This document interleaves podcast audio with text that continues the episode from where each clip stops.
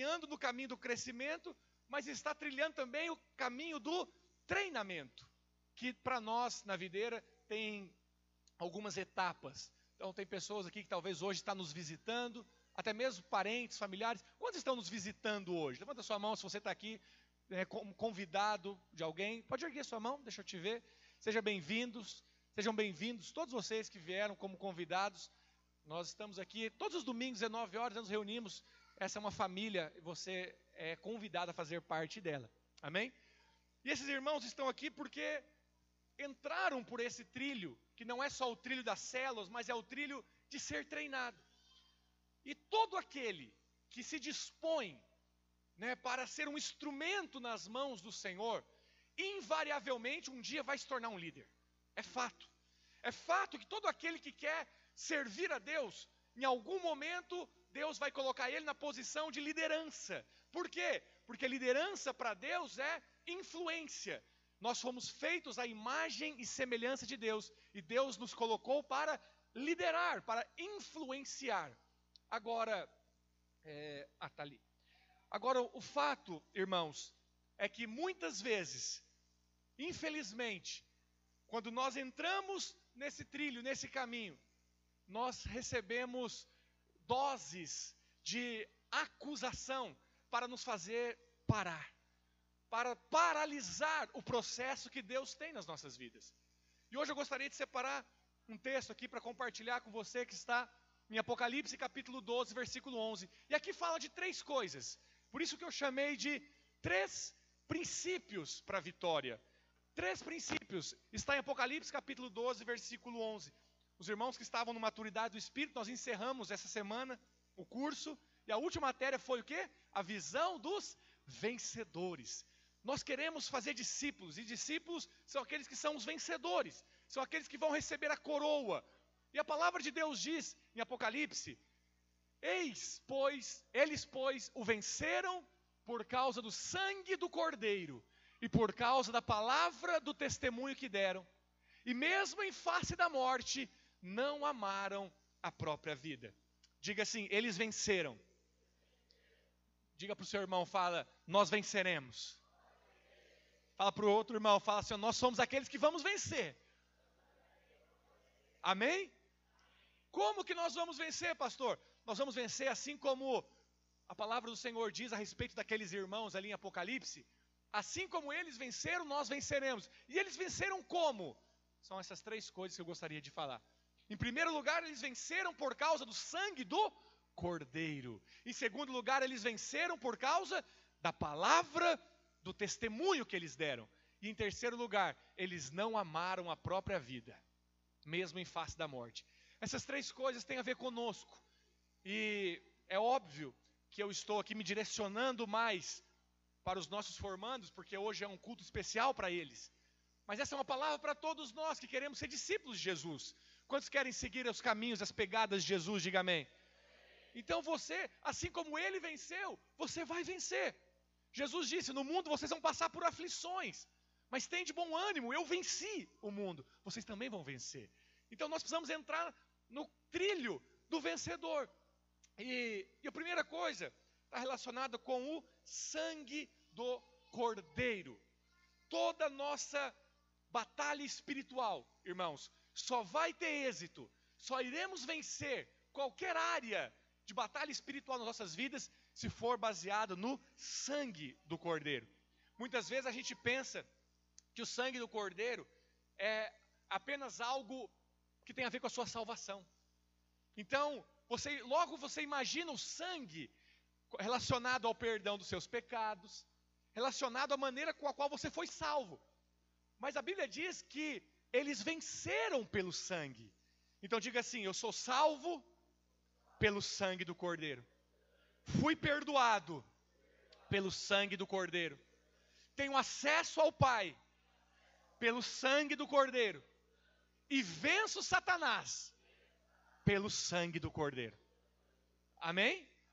Agora, vencer pelo sangue não é aquela forma mística que alguns cristãos imaginam, né, de você clamar o sangue de Jesus sobre o diabo. Isso é uma coisa mística. Então não é assim. Você vai fazendo batalha espiritual, você invoca o sangue. Não é. termos vitória sobre o diabo, sobre o mundo, sobre as adversidades, caminharmos como vencedores, tem a ver com o sangue, essa é a base.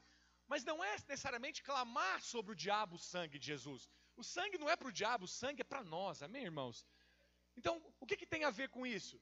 O, o, você vencer pelo sangue? É você confessar, na verdade, o que o sangue fez por ti. Todas as vezes que confessamos que somos justos, que somos eleitos, que somos santos, que fomos perdoados, que somos amados por causa do sangue do Cordeiro, nós estamos vencendo.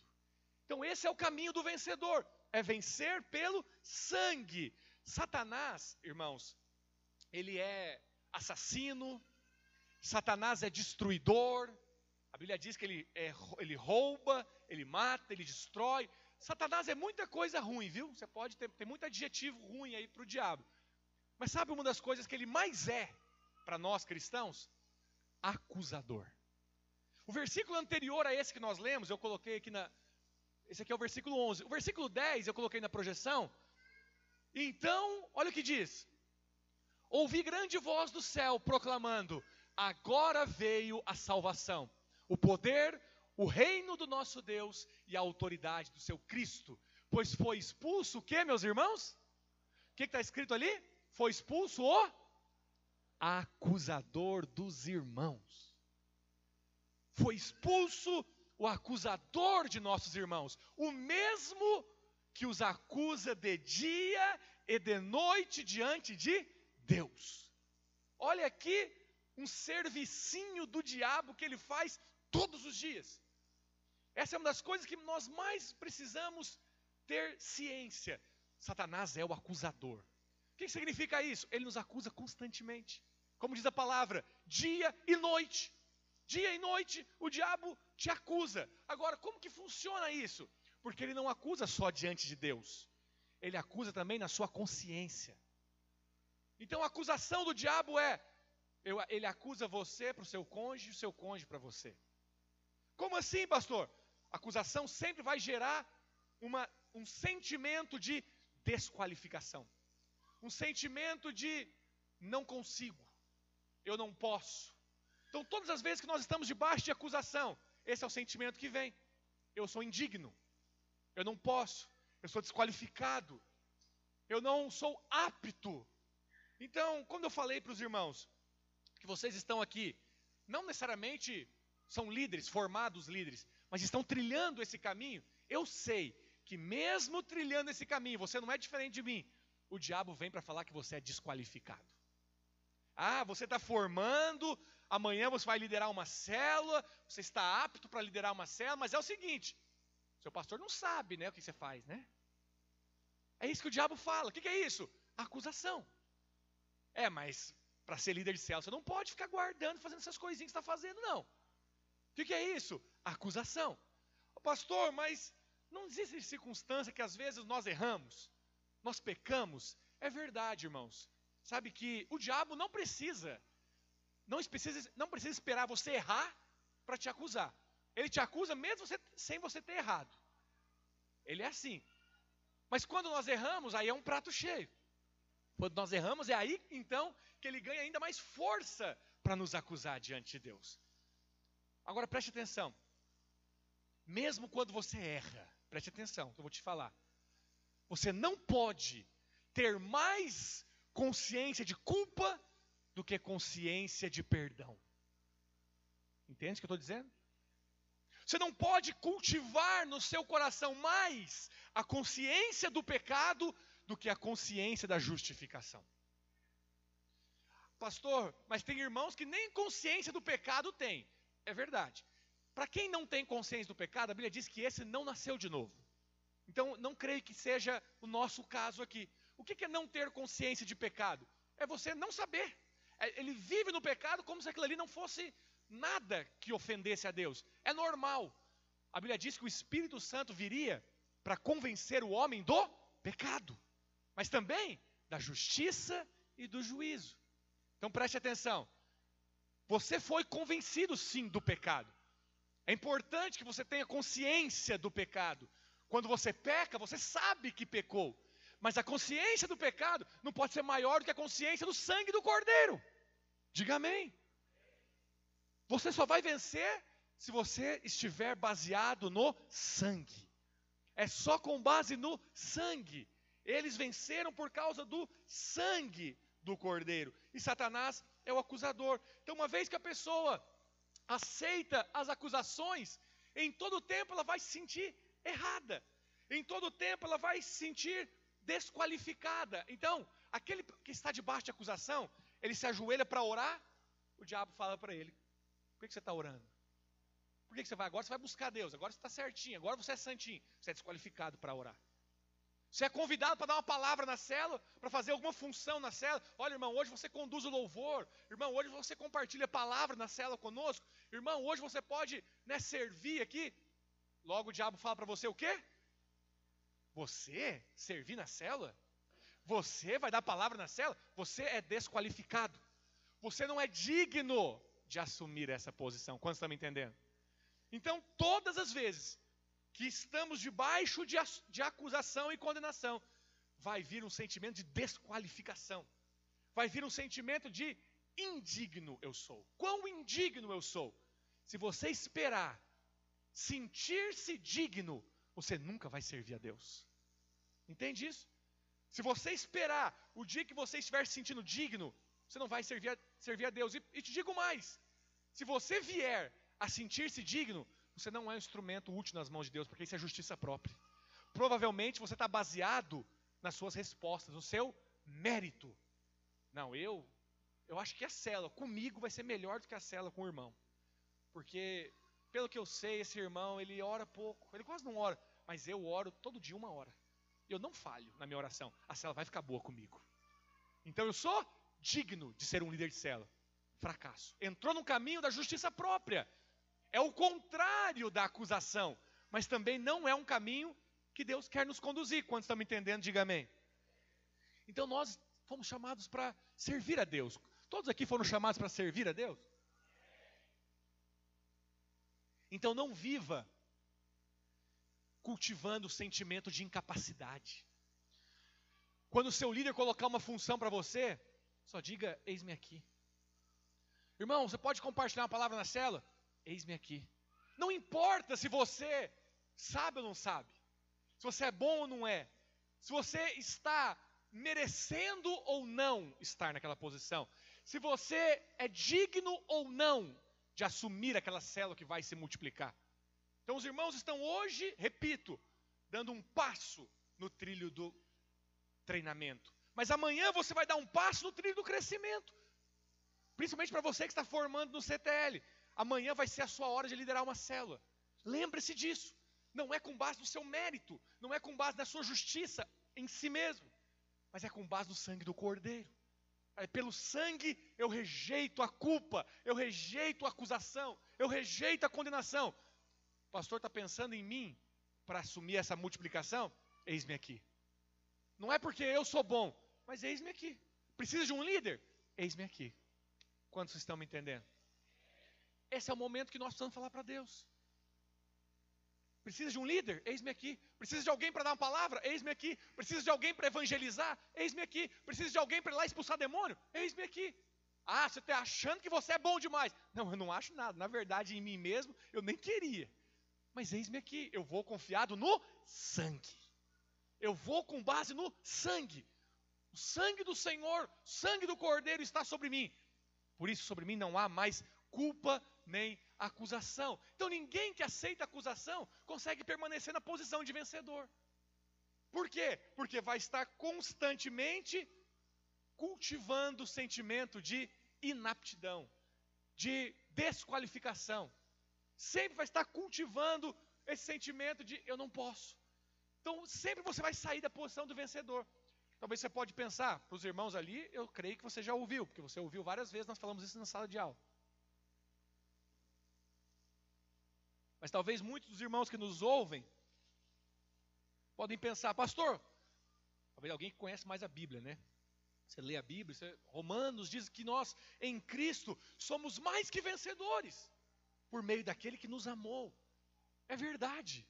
Sabia que posicionalmente todos nós somos vencedores?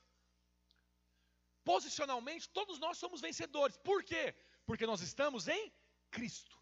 Em Cristo fomos feitos vencedores. Diga amém.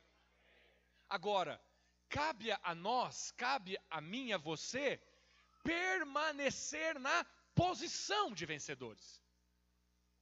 Você pode ser vencedor por posição, mas experimentalmente um cristão derrotado.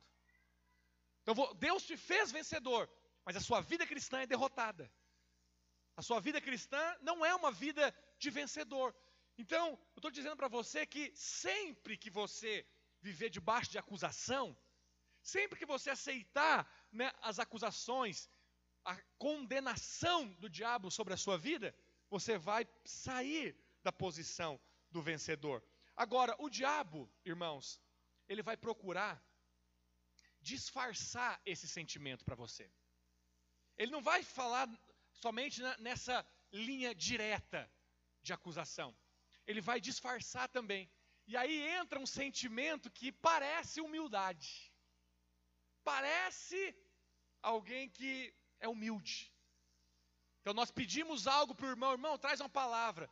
Olha, pastor, eu até poderia trazer, mas eu estou vendo aqui que o irmão do meu lado, ele está mais preparado do que eu.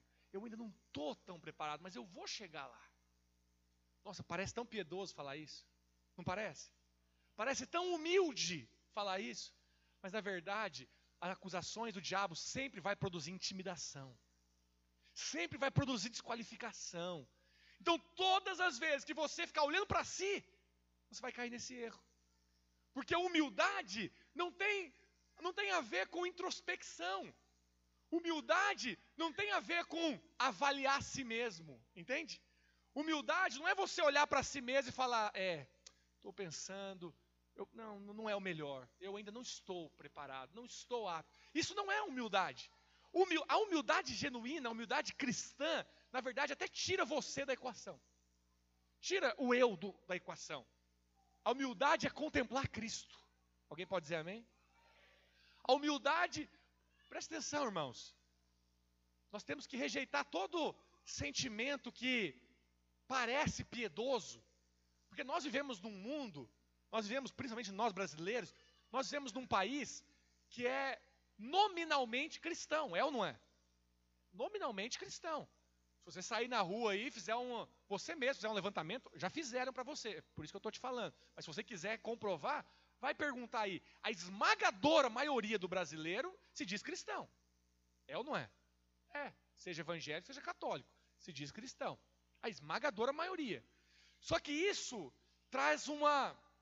Como isso é nominal, não é fruto de uma experiência genuína com Jesus, às vezes vem outros, outras coisas como efeito colateral junto. E uma delas é, é o sentimento de humildade. A maioria das pessoas entende humildade como uma coisa meio pobre, meio para baixo. Fulano é tão humilde, é humilde porque ele não sabe falar, é humilde porque ele não tem dinheiro, ele mora numa casa caindo aos pedaços, ele não tem carro. Aí ele é tão humilde. Mas Jesus falou assim: ó, aprendei de mim, que sou manso e humilde de coração. Um humilde nunca falaria isso nessa visão aí fora. Quantos estão me entendendo? Porque humilde na visão do mundo é que não tem nada, tadinho, é um coitado. Jesus era um coitado, irmãos? Não, claro que não. Mas ele disse que ele era humilde. Então, essa é a verdadeira humildade. A humildade, na verdade, é tirar você do centro e voltar seus olhos para Cristo. Todas as vezes que você volta os seus olhos para Cristo, você entra no caminho da humildade. Eu preciso depender de Deus. Eu em mim mesmo não consigo, mas eu preciso de Deus. Eu fui convidado para falar, eu não sei falar, mas Deus em mim falou que Ele vai abrir minha boca, Ele vai falar as palavras. Então eu vou. Isso é humildade. Humildade está ligado com dependência. Dependência de Deus. Jesus era dependente do Pai. Nós também precisamos ser dependentes do Pai. Amém? Então, humildade é não se colocar na equação. Então, não ande né, por esse caminho que parece uma parece um caminho tão piedoso, parece um caminho tão cristão. Você, né, auto afirmar sobre si que você não está no momento, não pode ainda, mas vai chegar lá. Parece piedoso, mas não é. Isso não honra Cristo. Isso não honra o sangue do Cordeiro. Quando estão me entendendo, diga amém. Então o que, que honra o sangue do Cordeiro? É você não ter condição e ainda assim ir lá e fazer. Aí você faz no poder de Deus, na sabedoria de Deus, na força de Deus, no entendimento de Deus. Isso honra Deus. Amém? Você chegou até o fim no curso. Isso não tem glória? Tem glória. Mas é hora de você falar assim, ó, não é, mas não é por causa de mim, é por causa do Senhor. Se não fosse o Senhor, eu não estaria aqui hoje. Hoje vocês estão recebendo as honras, as honrarias de ter concluído o curso. Mas não se compara com a honraria que os vencedores receberão no tribunal de Cristo, das mãos e da boca do Senhor Jesus. Diga amém. Como que nós vamos chegar lá? Da mesma forma que você chegou aqui. Entende? Não é se vangloriando, dizendo, é, mas eu vim, eu não faltei a aula. Se não fosse também eu aí, dia de chuva, no frio, ter vindo, eu não estaria formado. Não é se vangloriando, mas também não é dizendo assim, ó, não, não sei. Eu não sei nem, eu na verdade nem merecia, não posso estar aqui, mas não, isso não honra. Honra é isso, é chegar e falar, eu vim até aqui pela graça.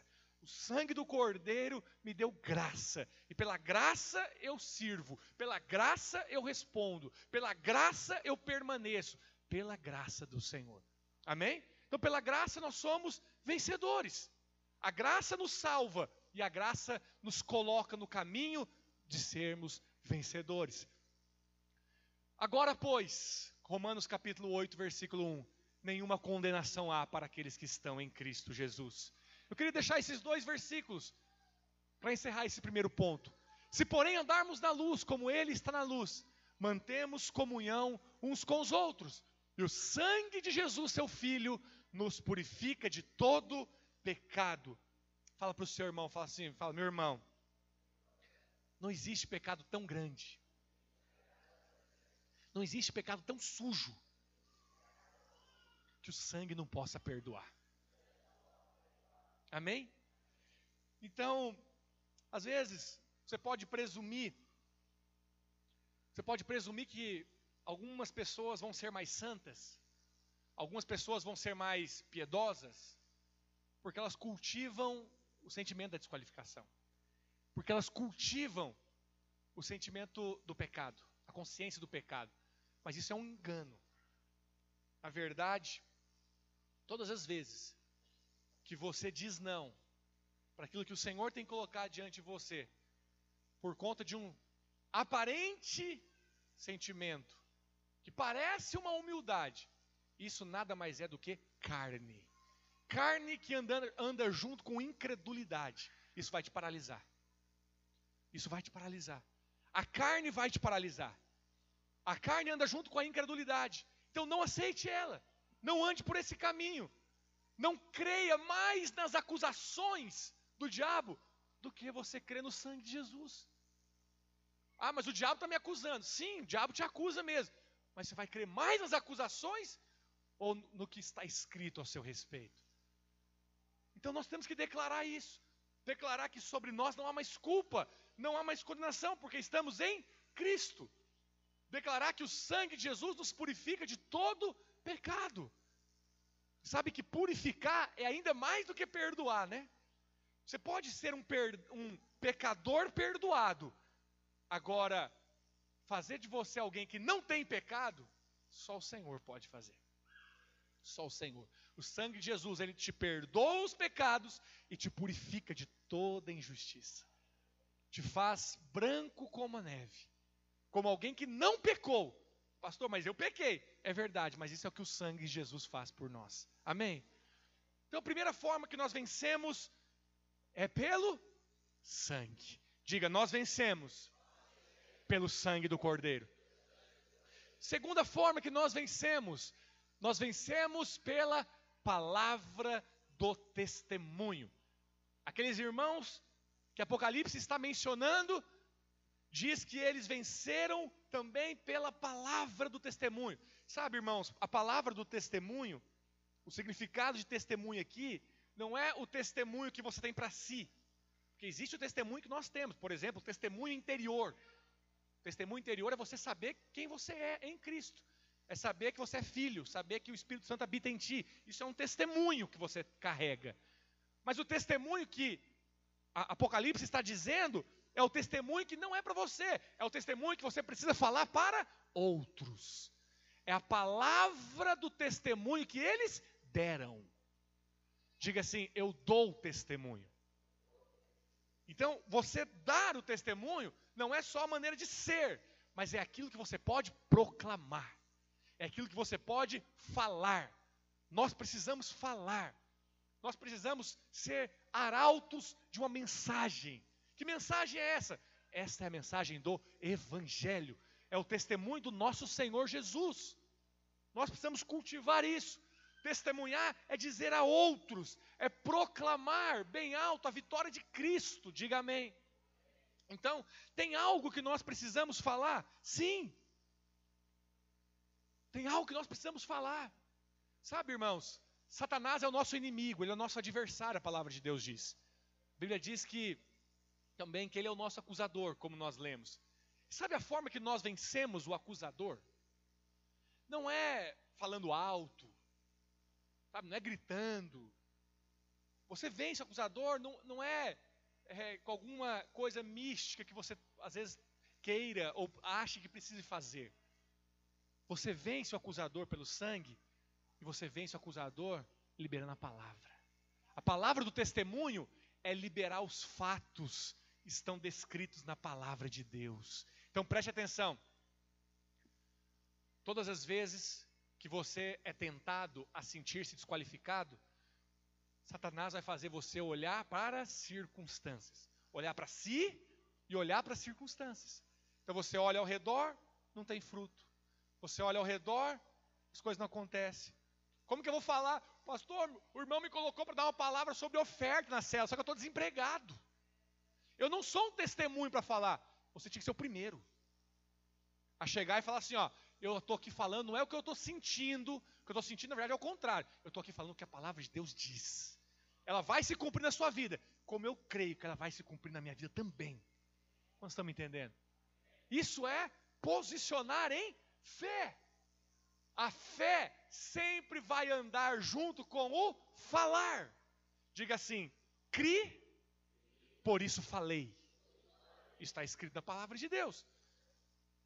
O Senhor falou: se você disser a esse monte, erga-te e lance do mar, assim vai ser feito como você disse. Ou seja, isso é fé, mas é uma fé que envolve palavra. Então nós vencemos também pela palavra. Que palavra? Palavra do testemunho. Nós precisamos sustentar a palavra do testemunho. Que testemunho é esse? Sabe o que é testemunha? Testemunha é aquele que viu. Você precisa falar o que você viu em Cristo, o que Cristo é, o que ele fez. Você precisa falar. Fale o que Cristo fez. E tudo que você falar é fato espiritual. É espiritual. Pastor, não está condizente com o que eu estou vendo na, na, circunstância. Então você despreza o que você está vendo na circunstância e fique com o fato da palavra. Eu, estou, eu vou dizer alguns fatos para você. Se você crê, diga amém, porque está escrito. É fato que Jesus venceu a morte e o diabo. É fato que ele é rei e ele é senhor. É fato que ele prendeu o valente, o valente já está condenado. É fato que ele vai voltar para reinar com os seus santos vencedores. É fato que ele nos fez nele mais do que vencedores. É fato que ele veio para destruir as obras de Satanás. É fato. Então você pode falar isso. Você pode declarar isso. Quando você posiciona para falar não que os seus sentimentos estão vendo, não que as circunstâncias estão querendo te dizer, não que a sua carne está pulsando, mas você libera a palavra da fé, você vai vencer Satanás. Você vai vencer. Nós somos vencedores pelo sangue, mas também somos vencedores pela palavra. Que palavra? A palavra do testemunho. Precisamos sustentar aquilo que nós temos visto no Senhor, na Sua palavra e aquilo que Ele fez nas nossas vidas. Fique com a palavra. Fala para o seu irmão, fala, fique com a palavra. Os sentimentos nossos não são dignos de confiança. O que você sente não é base para você apoiar a sua vida. Porque muitas vezes seu sentimento vai te enganar. A Bíblia diz que o coração do homem é enganoso. Seus sentimentos podem te enganar. Não fique com o que você sente, fique com a palavra. E quando você crê na palavra, fale a palavra, libere a palavra, proclame bem alto a palavra. Sabe que nós nós devemos orar constantemente, irmãos. A Bíblia fala sobre isso, amém? Orar sem cessar. Nós devemos ser homens e mulheres de oração, nós devemos sempre orar.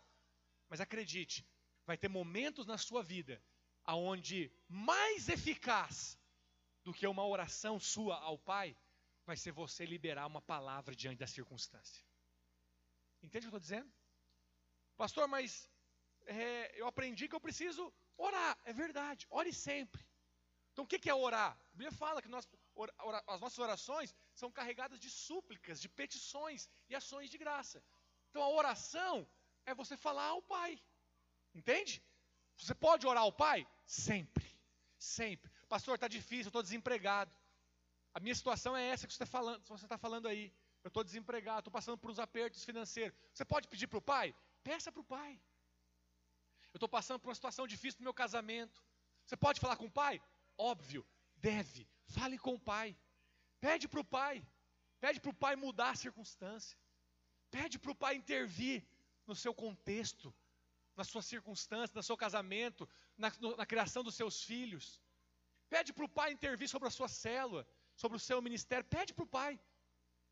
Agora, o que você está aprendendo é que vai ter momentos aonde mais eficaz do que você pedir para o pai é você dar a ordem à circunstância. Pastor, você pode mostrar isso na Bíblia? Posso. Quando Deus, foi Deus, não foi iniciativa própria, não. Quando Deus chamou Moisés para libertar o povo do Egito, Moisés foi. Quando ele saiu do Egito, isso depois de muitos sinais, prodígios, dez pragas vieram sobre o Egito. Deus, por, pelas mãos de Moisés, tirou o povo do Egito. Mas eles, como diz a, a expressão, se viram numa sinuca de beco. Sinuca de bico. Já viu essa expressão, sinuca de bico? Se ficar, o bicho pega, se correr. Como é que é? Se correr, o bicho pega, se ficar, o bicho come. É assim? Esse foi o povo hebreu saindo do Egito. Os irmãos sabem quando foi isso, né? Quando se depararam com o mar. Mar Vermelho, que não é um oceano, mas, mas é um grande lago. É o Mar Vermelho. Chegaram no Mar Vermelho. O exército de Faraó estava vindo atrás. Na frente tinha um mar. O que, que Moisés fez? Orou. Moisés orou. Qual foi a resposta de Deus para ele? Por que clamas a mim, Moisés? Ordene o povo que marche. Foi o momento que Moisés não precisou falar com o pai. Foi o momento que ele falou assim: águas, abre que nós vamos passar. Aleluia. Se eu tivesse no seu lugar, eu ia dar glória a Deus. Talvez você nunca se deparou com um momento onde você precisa falar: esse mar vai ter que se abrir. Então você não tem problema. Quando você tiver problema, você vai, ter, você vai entender o que eu estou dizendo. Quando você tiver problema, vai ter hora que você vai ter que falar: eu não vou parar, eu vou começar a andar. Mar, você vai ter que abrir. Você vai ter que abrir. Então tem horas que o Senhor fala isso para nós. Por que clamas a mim? Ordena. O Senhor fez isso várias vezes. Teve um momento que os discípulos estavam lá quase morrendo porque a tempestade estava grande, eles estavam no barco. E Jesus estava fazendo o quê? Dormindo, porque Jesus é o descanso. Ele estava dormindo. E quando os discípulos acordaram Jesus, eu imagino que eles evitaram acordar Jesus. Eles pensaram, vamos resolver esse negócio nós mesmos. O mestre está dormindo. Mas eles não conseguiram resolver. E eles chamaram Jesus. Jesus falou com o pai, sim ou não? Não. Jesus falou assim: Até quando que eu vou estar com vocês, geração incrédula? Tempestade, cesse. Eles ficaram todos assustados. Preste atenção. Os três evangelhos que narram esse, esse episódio, os três falam a mesma coisa quando, eles, quando Jesus terminou de fazer isso. Foi um milagre. Quando, quando Jesus acalmou a tempestade, os três evangelhos falam isso. Que eles viraram um para os outros e falaram, falaram assim: Quem é esse que até o mar e as nuvens, o céu o obedece. Mas Jesus exortou eles e falou assim: Até quando que eu vou estar com vocês? Entende? Como quem diz: Vocês poderiam ter falado com a tempestade. Já vieram tempestades sobre as suas vidas? Você está passando por dias de tempestade? Você pode orar ao Pai, mas você pode também falar para a tempestade. Nós vamos ter vitória falando. Diga assim: Nós vencemos pela palavra do testemunho. Então nós precisamos levantar a palavra. Tem dias que nós nos sentimos fracos. Isso é normal. Vem um sentimento de tentação, como nós falamos domingo passado, uma tentação de abatimento. Nesses dias, às vezes você fica até meio fraco para orar. Você fica assim até meio sem vontade de orar. Já passou por isso na sua vida? Esses dias vêm sobre todos nós. Mas nesses dias você precisa se posicionar para falar a circunstância. Fale ao problema. Fale ao monte. Fale à tempestade. Fale ao mar. Libere a palavra da fé. Diga amém. E por fim, nós vencemos também não amando a própria vida. Que nós lemos aqui em Apocalipse capítulo 12, versículo 11. Nós vemos que mesmo em face da morte, eles não amaram a própria vida.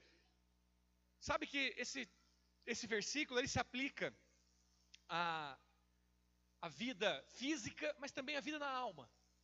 É óbvio que ali estava também falando da vida física, porque ele estava num contexto de perseguição. Eu nem vou me deter muito nesse, nesse ponto. Por quê? Porque nós vencemos quando nós estamos, vamos dizer assim, abertos para entregar nossa vida física também. Só que provavelmente nós aqui não vamos passar por isso. Não vamos passar por circunstâncias onde vai ter uma revólver na sua cabeça falando, ou você nega Jesus, eu vou te matar. Nós vivemos num país, graças a Deus por isso, onde temos liberdade de proclamar nossa fé. Amém, irmãos? Esses irmãos aqui, em face da morte física, em face da morte literal, eles não amaram a própria vida. Mas o que, que isso se aplica a nós? Porque existe uma vida que nós precisamos também estar disposto a morrer. Que na verdade só vai ter a vida de Deus se morrer. Que é a vida do grão de trigo. Que caindo na terra, se não morrer, fica sozinho. Mas se morrer, vai produzir muitos frutos. Que vida é essa? Essa é a nossa vida na psique, a nossa vida na alma, que nós precisamos negar para ganhar a Cristo. Quando se me entende, diga amém. Então, não amar a própria vida. Então, quando nós deixamos de amar a própria vida, irmãos, nós abandonamos toda atitude de autopreservação. Sabe que esse é um dos maiores vilões no que diz respeito a levantar líderes na casa de Deus. Muitas vezes, o que nos impede de romper barreiras e termos mais e mais líderes servindo na obra é a autopreservação. É muita gente que não está disposto a negar a si mesmo. É muita gente que às vezes não está disposto a abrir mão do conforto. É muita gente que às vezes não está disposto a deixar, às vezes, aquele momento de lazer para visitar o irmão, a deixar aquela noite de sono, talvez mais agradável, para dormir no sítio, no encontro, ou deixar aquela noite de sono mais agradável, porque vou trabalhar no outro dia para estar reunido numa oração, uma vigília, madrugada inteira. Isso é autopreservação. Todas as vezes que você anda nessa base de é que tem a ver com o meu cansaço, o meu conforto, o meu lazer, a minha casa, a minha família, o meu, o meu, o meu você provavelmente vai sair daquilo que o Senhor te chamou para fazer. Por quê? Porque ele disse que se você não negar até mesmo sua própria vida, você não pode ser meu discípulo. Então o que é negar a sua vida? É o que eu estou falando aqui. Para vencermos, nós precisamos estar a ponto de não amar a própria vida. Agora, você já percebeu que isso é é o oposto do que nós ouvimos aí nas nas terapias de psicologia. O que nós mais ouvimos aí fora é o quê? Você precisa amar a si mesmo. É, é isso, não, é assim ou não é? Você precisa ter mais amor próprio. Eu entendo o que eles estão dizendo, mas esse não é o caminho. É quanto mais você tiver amor pelo Senhor e pela igreja que você vai, vai, vai ter vitória, e não mais amor próprio. Porque quanto mais você cultivar o sentimento de amor próprio, mais egoísta você se torna. Quantos estão me entendendo? Quanto mais você cultivar o meu, mais egocêntrico você se torna. Mas quanto mais você andar pelo caminho do amor a Cristo e a sua noiva, mais liberal você se torna. Liberal no bom sentido. Esse, esse é o amor de Deus. Esse é o amor com o qual Deus realmente quer derramar sobre os nossos corações. E esse amor vai sempre caminhar junto com a fé que Deus liberou sobre nós. A palavra de Deus diz que agora, pois, permanecem a fé, a esperança e o amor. Com uma mão você pega de Deus, isso é fé, mas com a outra mão você libera, isso é amor. Esse é o amor de Deus, não é o amar a si mesmo, não é o amar a própria vida, não é o amar o meu carro, a minha casa, o meu dinheiro, o meu conforto, o meu lazer, as minhas férias, o meu. Eu não sou contra, obviamente, né, o que você tem, que você é, a sua família. Eu até creio mesmo que deve ser saudável, precisa ser saudável. Mas não entre nesse caminho aonde, em detrimento à minha família, eu deixo de fazer a vontade de Deus. Entende? Por causa das minhas filhas, eu não vou me dispor para a obra de Deus. Afinal de contas, eu tenho filhos pequenos, tenho filho né, recém-nascido. Não posso servir a Deus nesse momento, mas depois eu vou servir. Isso é amar a si mesmo. Isso é amar a própria alma, a própria vida. Mas eles, mesmo em face da morte, não amaram a própria vida. Nós vencemos também não amando a própria vida. Quando estamos entendendo, diga amém. Então, não amar a própria vida é você levar o ego para o lugar da morte, sem hesitar, tomar a sua cruz, sem vacilar. Isso é não amar a própria vida. Então, muitos pensam que uma vez que você é, tem uma motivação certa, uma vez que né, esse, esse ditado, nessa frase a gente ouve muito, mas Deus conhece meu coração, pastor. O que, que nós vamos falar diante disso? É verdade, Deus conhece seu coração, e conhece mesmo. Então muitos pensam que ter uma motivação correta no coração é tudo. Acredite, não é. A motivação do coração é muito importante, mas a origem a fonte pela qual nós servimos a Deus conta também. Ou seja, não é da minha forma, não é da minha maneira, não é na minha força, não é no meu entendimento, não é da forma que eu acho. Então todos nós precisamos chegar a um ponto de dizer assim: no meu entendimento eu não consigo, eu não sei, nas minhas forças eu não posso, eu preciso do Senhor. Isso é morrer para si mesmo. Sabe que ter aquela experiência de uma aparente frustração é até saudável. Saudável. Pelo menos no que diz respeito a servir a Deus. Mas isso se aplica a outras coisas também. É bom. É bom, às vezes, você, você ser mandado embora do trabalho por algum tipo de incompetência. Porque você não anda no caminho da justiça própria. Você vai para Deus falando assim: Senhor, olha quem eu sou. Nem para trabalhar naquela empresa eu sirvo mas eu sei que o Senhor tem o melhor para mim. Aí Deus te coloca no emprego e você vai ganhar mais. Entende o que estou dizendo? É mais ou menos assim. Então você tem aquela experiência de liderar uma célula e passar um mês, passar dois meses, e o negócio não avançar, não romper, e você ir para o pó. Falar, Deus, não era isso que eu estava pensando sobre liderança, porque parece que só está eu e mais dois gatos pingados aqui. E eu acho que eles estão comigo por causa de dó. Eles estão comigo porque se eles não vierem, eu fico sozinho. Acho que é por isso que eles estão comigo. Mas só tem nós três. Sabe que esse sentimento, que é aquela frustração, faz bem para nós. Para você não depender de si mesmo. Para você, che você chegar ao, fim do seu entendimento próprio, da sua força própria, aí você vai para os pés do Senhor. Porque na verdade é na humildade, na dependência, aos pés do Senhor, que nós temos vitória, quando estamos entendendo. E para encerrar, irmãos, o trabalho da cruz sempre é eliminar de nós aquilo que não tem a origem em Deus. Eu gostaria de encerrar nessa noite Essa é uma palavra para esses irmãos, especificamente, que estão concluindo o curso de maturidade no espírito, curso de treinamento de líderes, porque eles estão dando um passo no caminho. Eles estão dando um passo. Amanhã vão ser encorajados, desafiados a liderar uma célula. Mas sabe que muitos de nós que aqui estamos já passamos por isso e às vezes estamos no mesmo lugar. Já formamos no maturidade, já formamos no CTL, mas às vezes estamos estagnados na mesma posição. Não existe crescimento na sua vida. Não tem um avanço. Um avanço seja em fé, seja em frutos.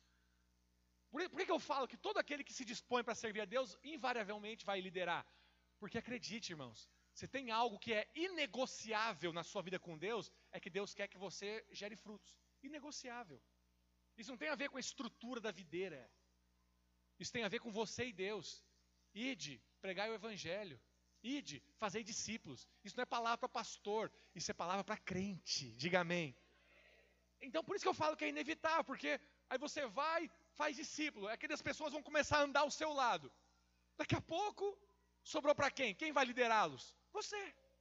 São frutos seus. Quantos estão me entendendo? Então hoje, eu gostaria que nós finalizássemos orando por isso.